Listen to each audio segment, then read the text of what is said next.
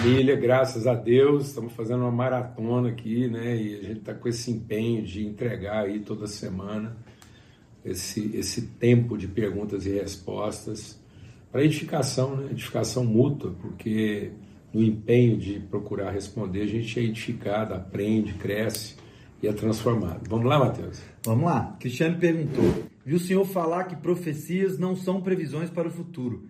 Como agimos então?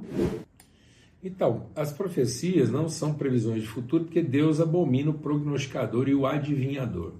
A profecia é uma janela de eternidade, é quando Deus ilumina, ele se revela ao coração do profeta, dando a ele uma expressão de eternidade. A gente fica com a sensação de que é no futuro porque a eternidade vai se revelando no tempo. Então nós temos a sensação de futuro. Mas se fosse uma expectativa de futuro, seria uma coisa incerta. Como é uma perspectiva de eterna, é uma revelação segura. Então a profecia é seguro porque Deus está abrindo para nós aquilo que já é e não aquilo que poderia ser. Que bom que fosse, quem sabe será. Boa. Deus odeia adivinhação, mas Daniel e Apocalipse não são adivinhação de certa forma? De jeito nenhum. Se fosse, já estava perdido, porque aí estaria suscetível do adivinhador. É exatamente isso. Então, Apocalipse é, Daniel é a expressão do que já é. É a gente perceber. Por isso que Jesus é o Alfa e o Ômega. Nós trabalhamos uma trajetória, até a gente comentou isso uma pergunta passada aí.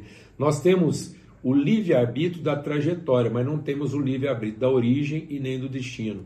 Ele é o alfa e o ômega, ele é a semente e ele é aquilo que essa semente vai produzir e vai revelar. Então, ele é a nossa ligação com a eternidade. Então, a nossa trajetória de tempo e espaço nos liga da eternidade com a eternidade.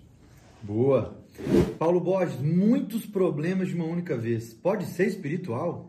Com certeza.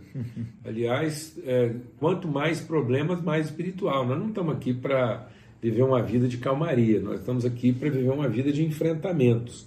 Então a fé é para que você tenha condição de enfrentar todo tipo de problema. E a gente vai de um problema para o outro.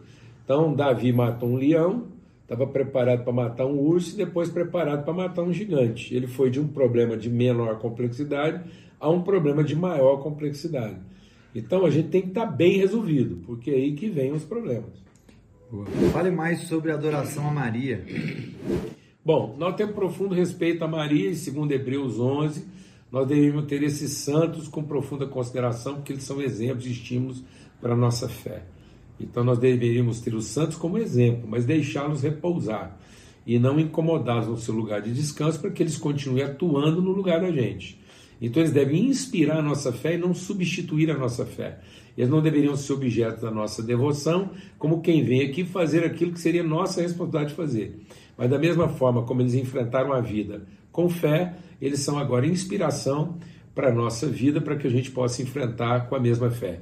Eu, por exemplo, eu tenho como um exemplo de santo na minha vida o São Jorge, porque a história dele me inspira, um santo guerreiro que foi lá defender os, os, os segregados, né, os isolados, como eu tenho Paulo, como eu tenho Pedro, essas pessoas são inspiração de fé na minha vida como santos de inspiração e não de devoção.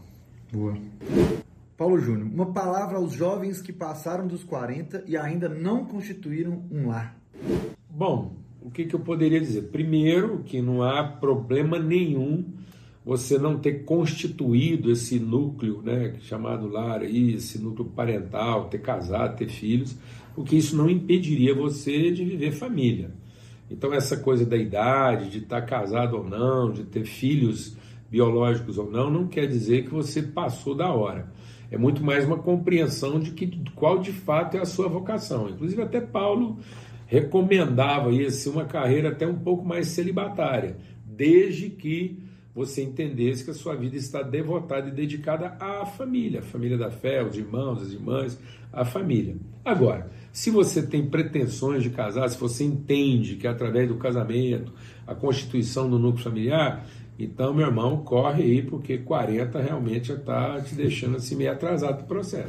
Boa, e para finalizar, o que faz você sentir desânimo? Uh, nada, eu assim.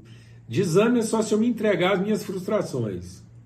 Então, se eu, por acaso, alimentar no meu coração expectativas, essas expectativas serão as vésperas das frustrações, as frustrações serão a véspera do desânimo.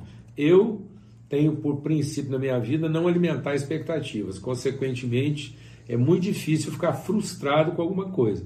Então, às vezes, eu posso estar perplexo, mas não desanimado. Valeu? Até a próxima.